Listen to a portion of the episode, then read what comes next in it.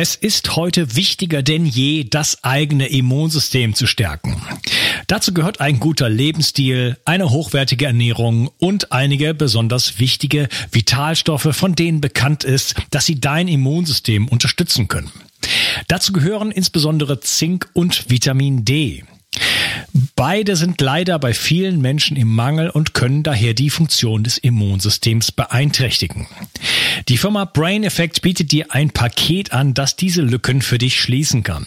Das Ganze heißt Immune Bundle und besteht aus drei Produkten.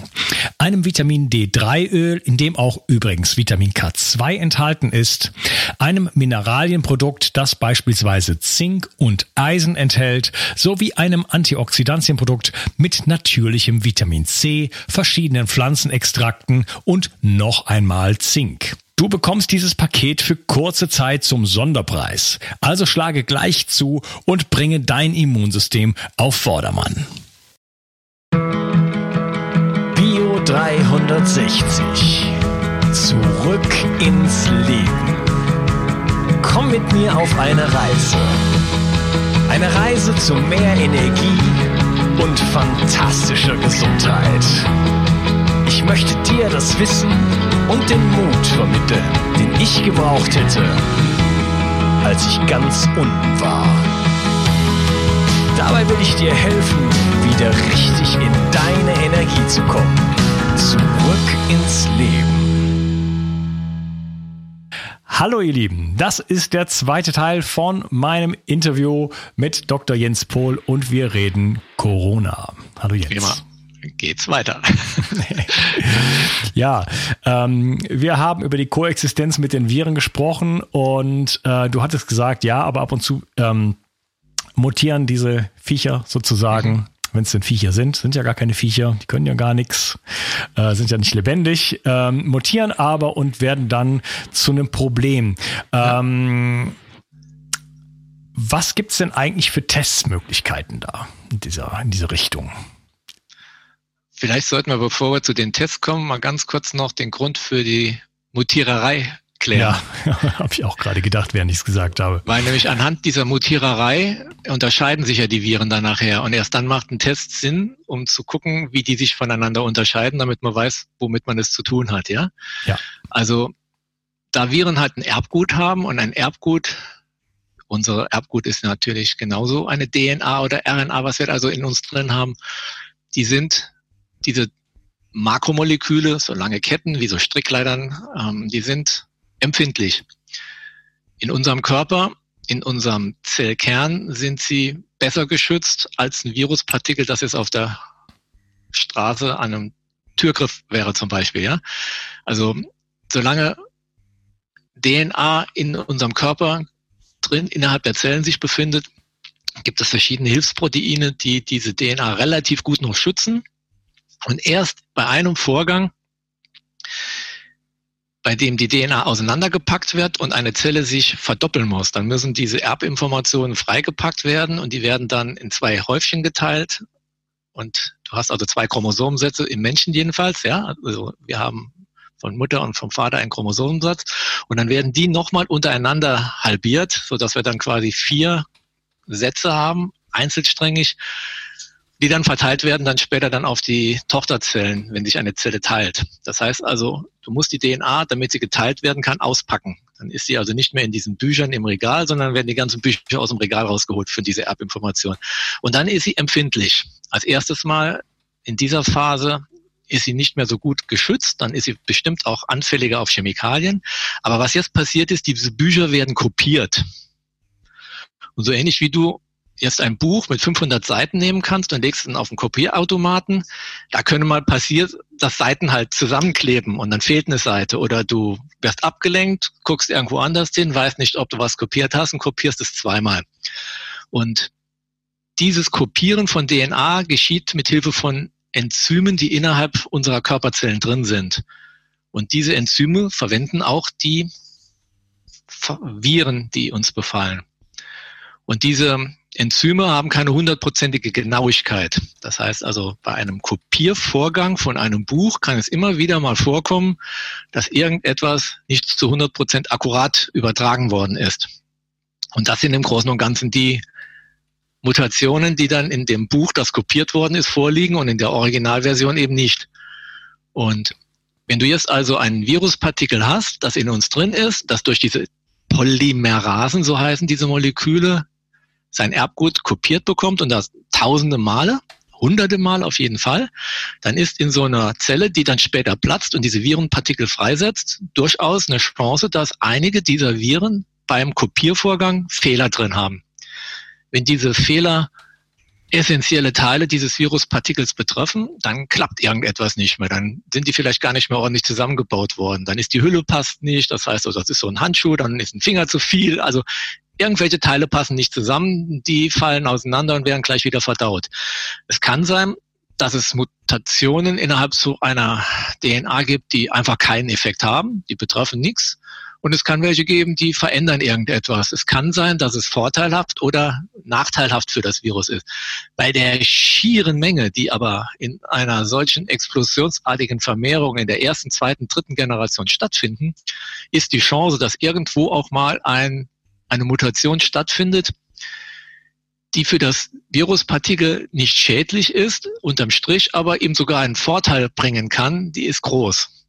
Und irgendwie, irgendwann passiert es mal, dass ein Viruspartikel plötzlich vielleicht auf der Hülle oben eine leichte Modifikation hat. Irgendeine Veränderung. Und das ist eben das Problem, das unser Immunsystem hat. Dieses Viruspartikel hatte ursprünglich mal in unserem, ist in unserem Blut herumgeschwommen und hat irgendwie einen Kontakt mit unserem Immunsystem bekommen, kriecht in eine Zelle rein und draußen hat das Immunsystem diese Information bekommen, wie das Viruspartikel mal aussah, fängt an, auch Wettrüsten zu machen, produziert Antikörper, lauert quasi in deinem Blut, falls mal wieder so ein Viruspartikel ausbricht. Und dann platzt so eine Zelle und in so einer Zelle sind dann verschiedene Virenpartikel drin, aber ein paar davon haben plötzlich eine andere Oberfläche. Und da passt jetzt plötzlich der Antikörper, der die alle anderen niedermacht, passt nicht mehr. Und das kann deinem Immunsystem dann durch den Lappen gehen. Und das hat dann die Chance wieder, viele neue Körperzellen zu infizieren, vielleicht auch über die Lunge ausgeatmet zu werden und infiziert jetzt plötzlich andere Personen. Und die hatten vorher vielleicht durch eine Impfung einen speziellen Antikörper verabreicht bekommen oder sie haben einen Stoff bekommen, der sie anregt, Antikörper zu bilden und plötzlich klappt das nicht mehr. Und das ist der Grund, diese Mutationen geschehen quasi jedes Jahr mit den Influenza-Viren, mit den Grippeviren. Und deswegen muss man jedes Jahr eigentlich auch wieder anfangen, neue Impfstoffe zu entwickeln, weil die Viren, die dann gerade erst wieder neu rüberschwappen und uns dann hier infizieren können, haben sich wieder in der Zwischenzeit seit letztem Jahr irgendwie modifiziert, eine leicht andere Oberfläche. Und das, was wir bis jetzt an Impfstoff hatten, wirkt plötzlich nicht mehr. Und wenn wir nicht selber so lange wieder warten wollen, bis wir unsere körpereigenen Antikörper herstellen, was manchmal langsamer dauert als die Infektion, dann hinken wir dem ganzen Prozess hinterher und dann sind wir schwer krank. Und das versucht man heute mit diesen Impfstoffen ja immer zu erreichen. Man versucht also auch beim Bettrüsten immer nachzu, rüsten und versucht gerade die neueste Version, die gerade en vogue ist, nachzuempfinden, damit man wieder ein Antikörper-Set im Körper drin hat später, das in der Lage ist, mit diesen neuen Viren zurechtzukommen. Also im Großen und Ganzen hast du also, also erstens mal Viren, die sich permanent immer wieder verändern und dementsprechend hast du dann verschiedene Testsysteme, wie du versuchst zu erkennen, was es in deinem Körper für Viren halt gibt. Und dementsprechend hast du ein System, das schaut nach der Hülle, Antikörpertestsysteme und du hast ein Testsystem, das wesentlich schneller und moderner ist heutzutage, das schaut nach dem DNA-Inhalt. Und da Viren Segmente haben, die traditionsgemäß leichter mutieren dürfen, ohne dass das Viruspartikel einen Schaden davon trägt, versucht man mit den molekularbiologischen Techniken Anker zu finden, Sonden zu konstruieren, die erkennen innerhalb eines Viruspartikels flankierend einen Bereich, in dem innen drin immer wieder Änderungen stattfinden. Und das sind, das nennt man PCR-Technik, Polymerase Chain Technology. Und was bei dieser Methode passiert ist, im Endeffekt auch wieder eine DNA-Duplikation, so ähnlich wie mit Polymerasen, die das Virus benutzt, um sich in unseren Körperzellen zu vermehren. Solche Polymerasen kann man heute künstlich herstellen und kann dann quasi Virenpartikel in ein Reagenzglas reingeben und amplifiziert mit speziellen Techniken dann die Segmente, die charakteristisch sind bei Viren, wo oft Veränderungen in der Hülle stattfinden. Und so kann man dann identifizieren, um was für ein Virus es sich handelt, welchen Substamm, ob der schon mutiert ist und so weiter. Also das ist auch das, was jetzt im Moment ja gemacht wird. Es hat sich ja dieses Covid 19-Virus schon wieder wahrscheinlich in zwei Stämme unterteilt. Also in Italien scheint eine andere Version zu sein als die, die in äh, China ursprünglich mal war. Also es gibt eine, eine alte und eine neue Version. Vielleicht ist sogar die alte Version und die neue Version, also dass die alte Version, glaube ich, die etwas gefährlichere ist, die sich mittlerweile in Italien breit gemacht hat. Und die neue Version, die ist noch, glaube ich, in, in China. Wie dem auch sei, man kann jedenfalls über Sequenzanalyse von diesen PCR-Fragmenten relativ schnell feststellen, um was es sich handelt. Mhm. Das geht wesentlich flotter, als einen Antikörper herzustellen und dann einen Test antikörperbasierend zu machen. Ja, nochmal, ich bin mir nicht sicher, ob ich das ganz verstanden habe. Der PCR-Test, äh, man kann sich bestimmte DNA-Fragmente mhm. sozusagen dort anschauen von dem Virus? Also du kannst dir vorstellen, eine DNA, eine Strickleiter und die hat einen Anfang und ein Ende. Und du kannst am Ende von beiden Seiten kannst, und das ist ein Doppelstrang, also wie das jetzt funktioniert, brauchen wir jetzt gar nicht so kompliziert zu machen, aber du kannst das, was zwischen diesen beiden Klammern, du, du, du greifst die Strickleiter links und rechts und du hast eine Polymerase, die quasi den Teil in der Mitte dupliziert und zwar extrem oft. Und das ist eine spezielle Methode, mit der das funktioniert. Und das heißt, du hast ein Fragment, das ganz oft multipliziert wird und im Idealfall natürlich tausende Male immer wieder das gleiche ist. Und dann hast du so viel, dass du es isolieren kannst und kannst es dir genauer angucken. Diese Minimengen, die du in so einem Virus drin hast, die sind zu wenig, um damit zu arbeiten. Man amplifiziert mhm. und man benutzt halt heutzutage Methoden, wo man sogar den Erfolg der PCR beeinflussen kann, wo man ansetzt. Also nach dem Motto, man weiß, wo man draufsetzt und diese Klammer, mit der man es festhält, die greift an speziellen Segmenten und man kann damit auch eine PCR verhindern oder eben begünstigen. Es gibt also Methoden, da entsteht dann am Schluss ein Produkt oder es entsteht keins oder man hat eins und sequenziert es dann später nach. Also es gibt verschiedene Techniken, wie man diese Polymerase Chain Reaction also einsetzt, um Virus-DNA zu amplifizieren, damit man genügend hat, dass man damit auch was anfangen kann. Ein Virus alleine wird nicht angeschaut. Ja, okay, also da findet eine Vermehrung statt. Eine Vermehrung in, im Reagenzglas von speziellen Molekülen, die dann, wenn du einfach mehr davon hast, besser analysiert werden können. Und dann kann man sogar die DNA-Sequenz, wenn man genügend Moleküle hat, kann man sogar die DNA-Sequenz Basen für Basenpaar kann man analysieren. Mhm, okay. Ähm, der aktuelle Test, den es gibt, der wurde, äh, so wie ich das verstanden habe, in der Charité entwickelt, innerhalb von zehn Tagen. Ja, das ist halt, das, das habe ich früher im Labor, machst du das an einem Nachmittag. Da kannst du einen Doktorand dran setzen, der hat die Sequenz kreiert. Im Computer kannst du dir da ein paar Oligonukleotide zusammen synthetisieren lassen. Das geht ganz flott heute. Du kannst dir, ich sage es mal, heute hast du die Idee, das und das als PCR machen zu wollen. Am nächsten Tag hast du es, lässt du dir das abfüllen in kleine Röhrchen und das ist jetzt kein Hexenwerk, das ist also Standard, ja. Der ist okay. auch nicht validiert. Die haben einfach gemerkt, das ist relativ zuverlässig, das Ganze. Und die wollten diesen ja, die Test möglichst, ja den, ne? Die hatten ja auch das Virus gar nicht mal nebenbei. Ja, du kannst aber die Sequenzen, du kannst, ich sage jetzt mal, Coronaviren sind ja ein alter Hut. Ja, das heißt also, du kannst ja in einem Segmentbereich dir Oligonukleotide suchen, wo du weißt, die sind sehr konservativ, die klappen immer und amplifizierst das, was dazwischen ist und analysierst dann im nächsten Schritt dann, was in der Mitte ist, ob das irgendwas Neues ist oder ob das eine Mutation hat oder wie auch immer. Also die, die Techniken, die sind echt ein alter Hut. Das läuft schon seit 20, 30 Jahren, würde ich fast sagen. Mhm. Jetzt hast du gesagt, Coronaviren gibt es ja auch überall und schon immer und so weiter. Jetzt ist so die Frage, wie spezifisch ist jetzt der Test? Also werden jetzt. Den kannst äh, du hundertprozentig akkurat machen. Also du hast die Möglichkeit, den Test so zu machen, dass du etwas amplifizierst und guckst dann in dem nächsten Schritt zu 100 Prozent genau nach, was du hast. Oder du kannst Oligonukleotide kreieren, die nur auf eine spezielle Sequenz binden können und dann startet diese Kettenreaktion nur dann, wenn das richtig passt. Also es gibt verschiedene Methoden, wie du das auswählen kannst.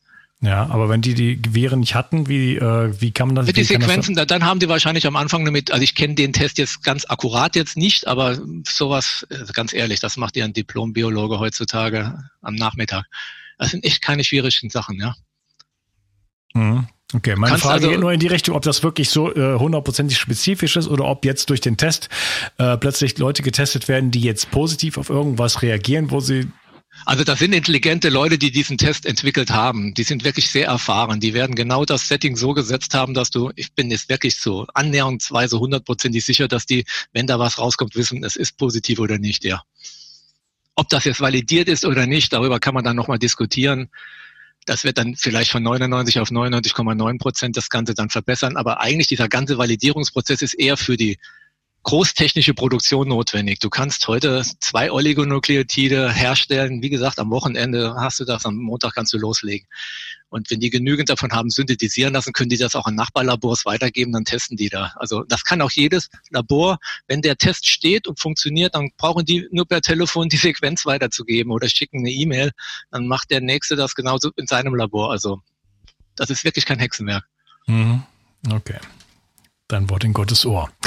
Ähm, was ist denn so der, so dein Stand, so was den Vergleich zum, zur normalen Grippe, zur normalen Influenza irgendwie angeht? Also da muss ich jetzt persönlich sagen, da hat sich bei mir selbst innerhalb der letzten zwei Wochen einiges geändert. Ich habe das also die ganzen Wochen zuvor mehr oder minder in die Kategorie Grippe ein, einsortiert, muss ich jetzt auch für mich persönlich sagen. Ja. Was mich hauptsächlich jetzt geändert hat in meiner Einstellung, das ist eigentlich das, was wir aus Italien mitbekommen. Also was aus China kommt, da bin ich sehr zögerlich. Es ist immerhin doch so eine Art Diktatur, da kann man jetzt sagen, was man will. Die haben am Anfang dicht gehalten, wollten es nicht nach außen lassen. Und was die heute alles machen, um den Markt jetzt nicht kaputt zu machen, sie sind ja doch ein extrem wichtiger Lieferant für die Weltwirtschaft. Also da glaube ich vielen Informationen, ich persönlich glaube vielen Informationen, die da jetzt publik werden aus China, glaube ich ganz einfach nicht. Länder wie von mir aus jetzt Taiwan oder wo auch immer Malaysia, wo das auch immer noch so getestet wird, die halte ich für zuverlässiger in ihrer Aussage.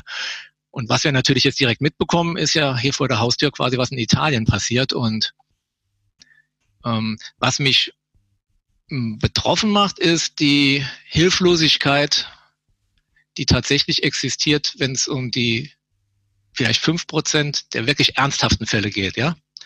Also eine Grippe ist mit vielen Mitteln besser beherrschbar, aber dieser kompletten ähm, Lungenausfall, der also droht, wenn du jetzt zu diesen fünf Prozent, die ganz ernsthaft betroffen sind, wie wenig man denen eigentlich helfen kann, außer jetzt mit einer Beatmung und die Beatmung läuft auch anders, als ich mir das ursprünglich mal vorgestellt habe. Also es ist jetzt nicht so wie im Flugzeug, da fällt so eine Maske runter und du wirst mit Sauerstoff begast. Das ist auch in vielen Fällen nicht so, dass es reicht, eine Intubierung zu machen, sondern dieses Virus ist in der Lage, dein Lungengewebe so nachhaltig zu schädigen, dass die dass der Luftaustausch, also der Sauerstoffaustausch mit deinem Gewebe nicht mehr richtig funktioniert. Da kannst du jetzt Luft reinpumpen, wie du willst, da passiert nichts, ja. Mhm. Und was man da macht, ist, es sind also spezielle Beatmung, spezielle Beatmungsgeräte, wo quasi das Blut aus dir über einen Umweg, über eine Kartusche, über eine Membran läuft oder unter einer Membran durch und diese Membran nimmt den Sauerstoff von außen auf und wird dann angereichert wieder in dich hineingeführt. Das ist also jetzt nicht wie einfach jetzt da so ein Schlauch in den Hals, den man vielleicht bei vielen ähm, Emergency Room Fernsehfilmen kennt, sondern das ist eine Spezialtechnik und viele Patienten müssen an so etwas relativ lange dran sitzen. Also das kann bis zu 14 Tage sein, wo du zwangsbeatmet werden musst mit so einem Teil. Und das ist schon ein Aufwand, sowohl was Personal betrifft, das dich betreut, wie über die Spezialbetten, die dann notwendig sind, die die, die, die Kranken, das Krankenhaus auch lahmlegt, weil diese Patienten sind natürlich auch infektiös. Also die, den technischen Aufwand, der betrieben werden muss, um diese Patienten durchzubringen, ist hoch. Dieser Anteil von Betten ist niedrig. Und dieser explosionsartige Verlauf ist auch nicht typisch für eine normale Grippe. Also dieses Coronavirus hat einige Charakteristika, die echt übel sind. Du hast eine relativ lange Phase, in der du null Symptome hast, in der du aber schon ein sehr guter Überträger bist, andere Leute infizierst und erst, ich sag mal, 10, 14 Tage später merkt man bei dir was. Dann lässt du dich testen. Bis dorthin hast du schon, ich weiß nicht, wie viele Leute quasi kontaktiert und potenziell infiziert. Und das ist also im Moment also wirklich das Hauptproblem, dass wir, in, in meinen Augen werden wir eine dramatische Dunkelziffer haben. Du kannst ja nur wissen, ob jemand Corona hat, wenn du ihn getestet hast. Und auch die Zahlen, die wir heute im Moment mitbekommen, ich glaube, heute waren es 7100 Infizierte in Deutschland. Also jeden Tag kommen im Moment locker 1000 drauf. Und dann rechnet man im Moment, also es wird wahnsinnig viel mit, mit Statistik im Moment gearbeitet, ja. Und die Statistik ist natürlich immer nur so gut, wie die Zahlen tatsächlich sind. Und wenn man heute sagt, ich habe 7000 in Deutschland, die sind infiziert und davon sind jetzt im Moment, ich weiß nicht, heute sind 17, glaube ich, verstorben. Und dann macht man den Quotient, wie viel von den Infizierten sind tot, dann ist diese Zahl natürlich Blödsinn. Weil die, die am heutigen Tage getestet worden sind, die haben dann nicht das Ergebnis gleich. Und bis das Ergebnis da ist und dann wieder ans Robert-Koch-Institut, und ich habe da schon manchmal gehört, dass die Leute das mit Fax dran, also wir sind jetzt nicht so unbedingt technisch auf dem höchsten Stand anscheinend in Deutschland, was das betrifft. Also solche Informationen per Fax weiterreichen, dass dann wieder jemand das Fax nimmt, irgendwo in eine Tabelle einträgt. Das sind also alles viele Zeitverzögerungen. Und bei einem logarithmischen Wachstum machen Tage enorm was aus. Also ich kann mir schon vorstellen, dass die, die, die, die Fallzahlen, die als positiv heute deklariert worden sind, mehr oder minder dementsprechend, was wir vielleicht am Samstag gehabt haben. Und bei einem logarithmischen Wachstum, wo, also innerhalb von 14 Tagen habe ich also einige Modelle gesehen, verzehnfacht sich die Menge der infizierten Personen.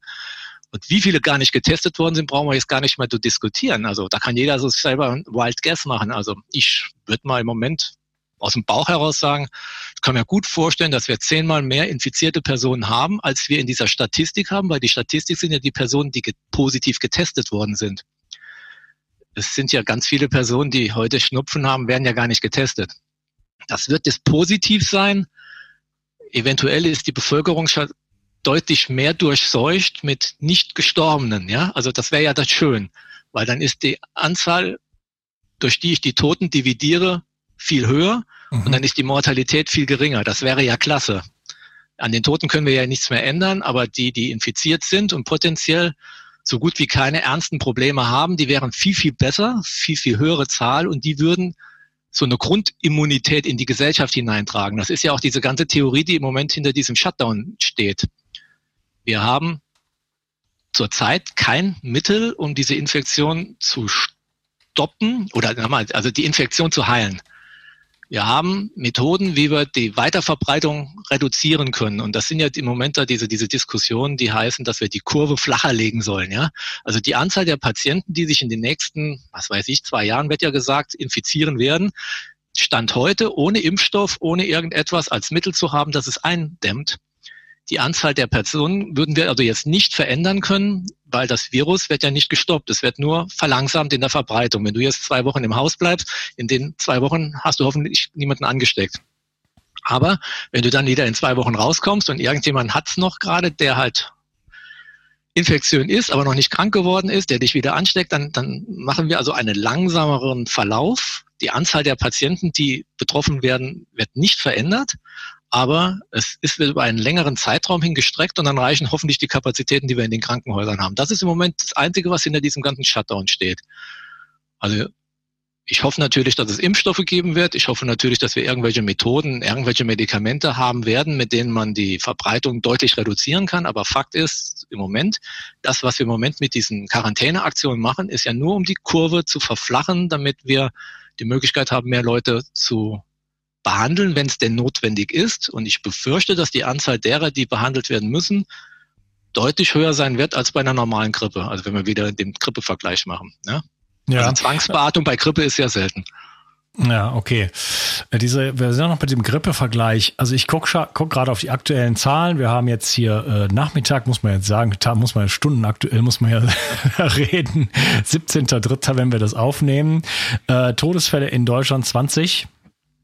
Okay, sind heute wieder drei gestorben, heißt das, ja? Infizierte 7000 so und so viel, weltweit Todesfälle 7330. Mhm. Ähm, wir haben jedes Jahr 22.000 Tote bei der Grippe, wird immer mhm. so gesagt. Stimmt mhm. nicht? Mhm. Also das wird immer so schön im Moment so in die Waagschale geworfen. Also mhm. es gab vor, ich glaube, zwei Jahren eine Grippeepidemie, die rechnerisch diese Anzahl von Toten verursacht hat. Also in einem durchschnittlichen Winter sind das auch nur ein paar hundert Personen, denen man im Nachhinein ganz oft zuschreibt, dass es ein Grippetoter war. Also man muss auch hier wieder sagen, es fängt jetzt nicht jeder an, in einem Altenheim zu überprüfen, wenn eine Person mit Fieber im 80er Jahrgang von heute auf morgen verstirbt. Da ist das ganz schnell so ein Häkchen dran, das war wohl Grippe. Dann fängt man jetzt nicht an, groß noch nachzugucken, woran, das bringt ja nichts mehr. Also diese Zahl 20.000 war ein exemplarisches Jahr, in dem extrem viele Sterbefälle verzeichnet wurden, die man rechnerisch, epidemiologisch dieser Grippe zuordnet. Das ist nicht, dass da jetzt 20 1000 Personen im Nachhinein überprüft wurden, ob die zu ihrem Zeitpunkt des Todes einen Grippevirus in sich drin hatten. Und auch dann ist es immer noch extrem schwer zu sagen, dass es kausal war. Also wenn du jetzt, sage ich mal, Multiorganprobleme hast, Diabetiker, Bluthochdruck, also sag mir mal einen Alten, der heute in Deutschland nicht irgendwie vier oder fünf Medikamente bekommt. Und dann kann man natürlich als Arzt am Schluss nicht, wenn das Herz aufhört zu schlagen, sagen, es lag daran oder daran. Mhm. Es ist also wirklich eher eine rechnerische Zahl. Es ist eine sehr exemplarisch ungewöhnliche Zahl gewesen.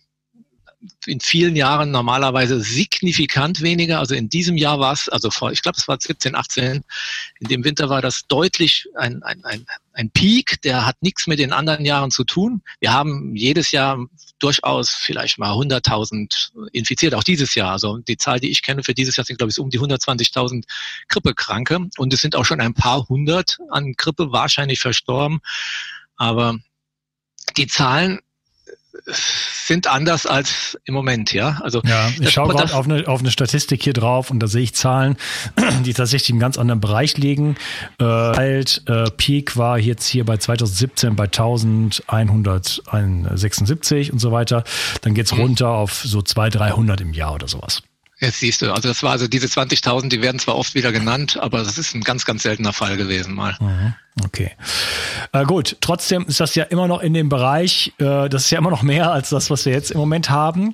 Ähm, und du hast gerade... Ich glaube, der, der, ja, du hast gerade also auch der Haupthaken, ja. Ja, okay. Ich lasse hey, mach den Satz bitte fertig. Ich, okay, ähm, du hattest über Kausalität geredet. Du hast gesagt, ja, da kann man ja gar nicht mehr wissen. Am Ende sind die wirklich so eine Grippe gestorben oder oder weil es gibt so viele andere ähm, äh, Faktoren, die sozusagen da reinspielen. Ist das nicht bei Corona auch ein bisschen das Gleiche?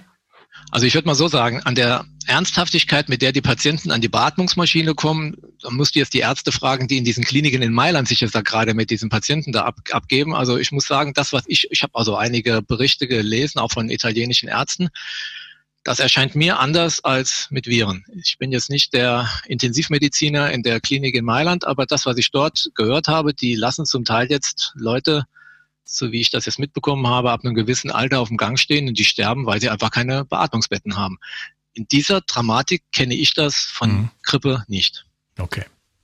Also ein, ein ganz großes Problem ist, der Mensch kann nicht logarithmisch denken.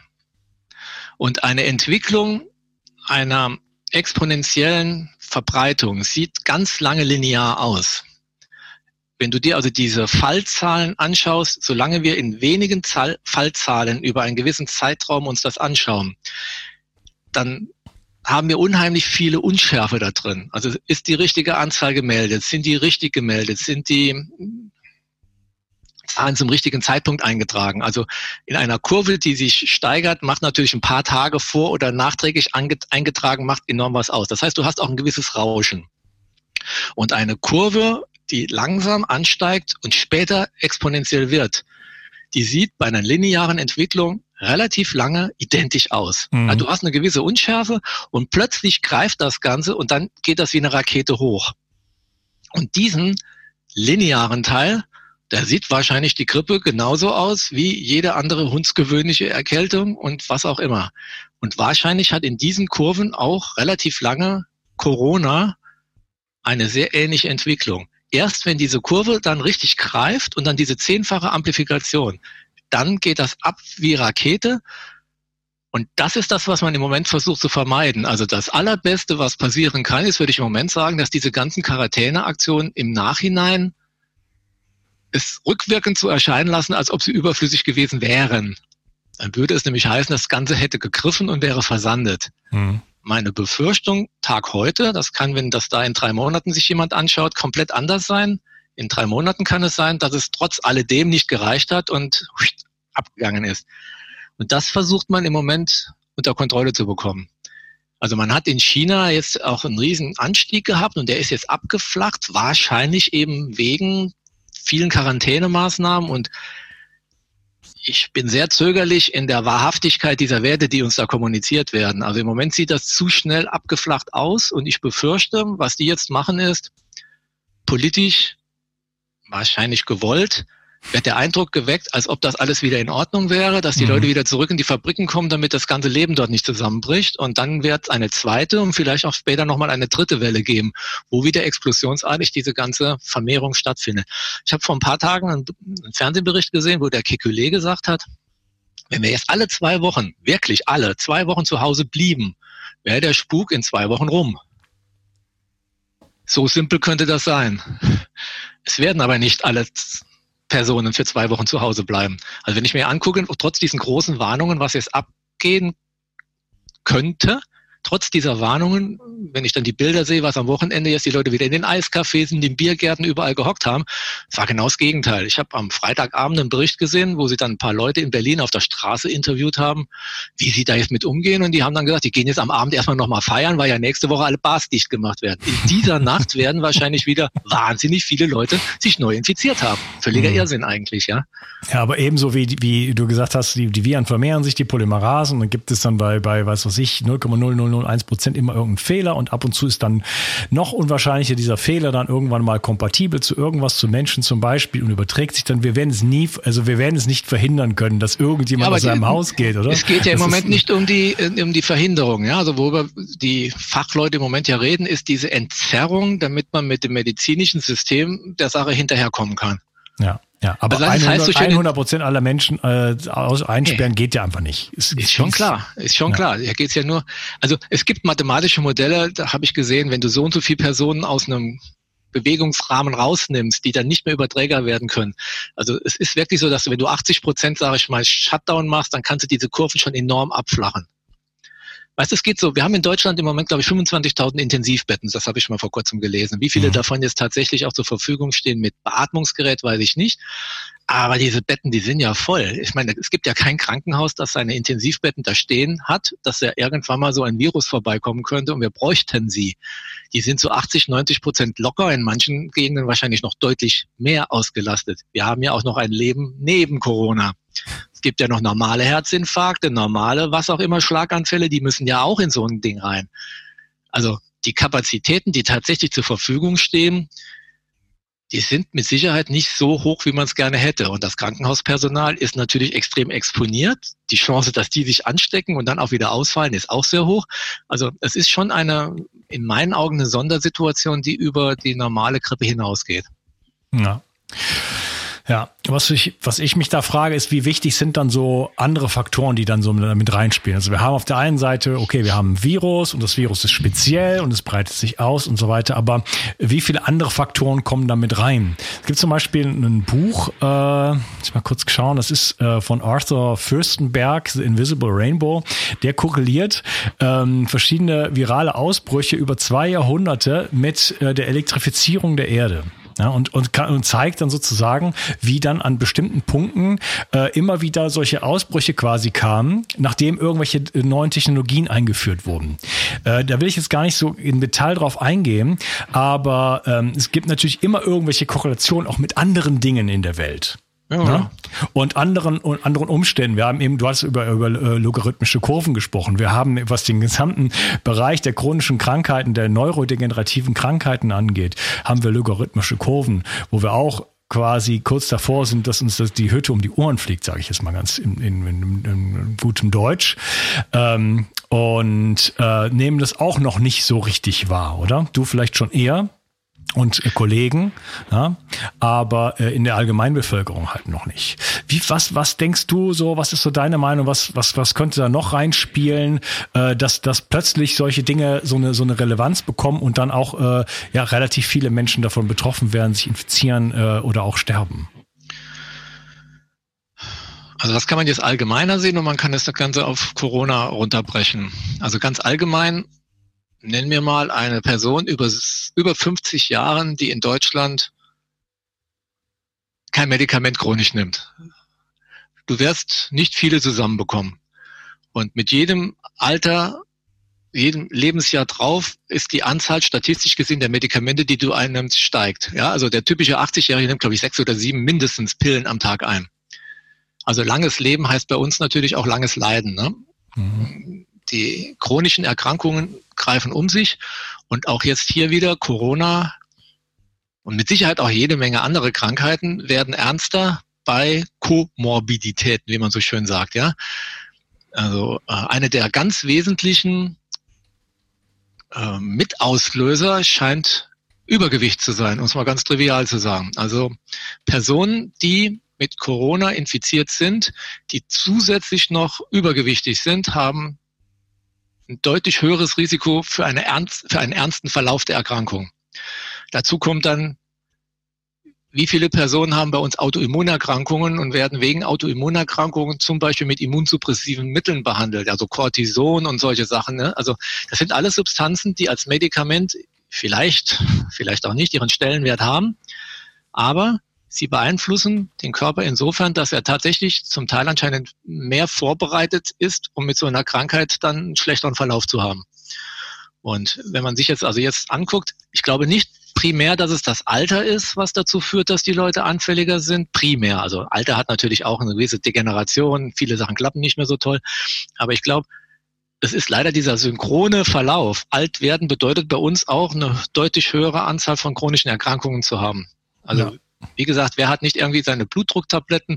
Also die Patienten, die zu mir kommen, Männer ab 75, Statine, Beta-Blocker, also you name it. Ne? Also die haben eine ganze Menge Sachen, die, wenn man es jetzt auf Corona anschaut, anscheinend die Chance erhöhen, dass Corona bessere Einfalltore hat, sich besser verbreiten kann, weniger gehindert wird, wie auch immer. Aber es gibt eine ganze Menge Sachen, die tatsächlich den Körper vorbereiten. Und wenn wir dann jetzt noch auf Umweltgifte und was weiß ich reden, also das kann mit Sicherheit alles zu einem gewissen Prozentsatz mit dazu beitragen. Also wenn ich so eine 100% Risikosäule habe, wie viel Prozent davon das Übergewicht, wie viel Prozent die Herzerkrankung, wie viel von mir aus dann auch seitens mal elektromagnetische Strahlen. Ich bin da jetzt nicht ganz so überzeugt von, aber ich lasse mich da gerne überzeugen, dass es auch einen Beitrag haben könnte. Es ist aber unterm Strich, jetzt sage ich mal, schlichtweg egal, wir können ja nichts dagegen machen. Es wird ja auch nicht jeder, der mit dem Handy telefoniert, jetzt deswegen von Corona infiziert. Aber es ist einfach so, das Sammelsurium an Sachen, die unsere Körper heute belasten, führen mit Sicherheit auch dazu, dass wir empfänglicher für insgesamt solche Infektionskrankheiten sind. Ja, glaube ich schon. Aber wer, welcher Teil, wie viel, keine Ahnung. Mhm. Okay. Das heißt, wir haben ganz viele Faktoren, die heutzutage eine Rolle spielen, die es früher gar nicht gab in dem Sinne. Ne, und die halt uns jetzt einfach empfänglicher für so etwas machen. Das ja, so kann man es, glaube ich, zusammenfassen. Also es gibt gerade jetzt in den letzten Tagen ein paar äh, Informationen darüber, dass gerade diese Blutdruckregulatoren, also es gibt das Einfalltor von Corona in unseren Körper scheint ein ACE-Rezeptor zu sein. Kann man vielleicht nachher noch was sagen dazu, aber den Fakt ist, dass jetzt vor ein paar Tagen ein großer Warnbrief gekommen ist. Da haben irgendwelche Wissenschaftler festgestellt, dass durch Blutdruck senkende Mittel die Anzahl der Rezeptoren sich verändert. Und sie haben befürchtet, dass das mit dazu beitragen kann, dass wenn du mehr Rezeptoren hast, die Viren schneller in dich reinkommen und haben schon gesagt, man sollte mal überprüfen, ob diese Medikamente nicht vielleicht sogar negativ für so etwas sind. Und da gab es natürlich schon gleich eine große Gegendarstellung von anderen guten Fachleuten. Und ich möchte jetzt auch diesen die Tragweite gar nicht so gut durch, durchdiskutieren. Da bin ich jetzt nicht der, äh, wirklich der Fachmann dafür. Aber es, es gab sowohl die einen wie die anderen, die für mich plausibel erklärt haben, es könnte ein Risiko sein, wie andere, die gesagt haben, wahrscheinlich das Risiko, dass du dann wegen dem Bluthochdruck riesige Probleme hast, größer, als dass du jetzt die Medikamente absetzen solltest. Und die haben dann groß gewarnt, bloß jetzt nicht wegen dieser einen Publikation jetzt anzufangen, prophylaktisch dann die ganzen Blutdrucksmittel abzusetzen, weil das eher wahrscheinlich dann doch wieder mehr Probleme hätte als eben die Infektion. Also es ist wahnsinnig viel nicht bekannt. Es gibt jeden Tag irgendeine neue Sau, die durch den Ort gehetzt wird. In, in einem halben Jahr sehen, würden wir es viel schlauer machen wahrscheinlich als heute. Hm. Aber es ist definitiv so, dass eine ganze Menge Vorerkrankungen anscheinend den, die Progression dieser Krankheit in deinem Körper stark beeinflussen. Ja.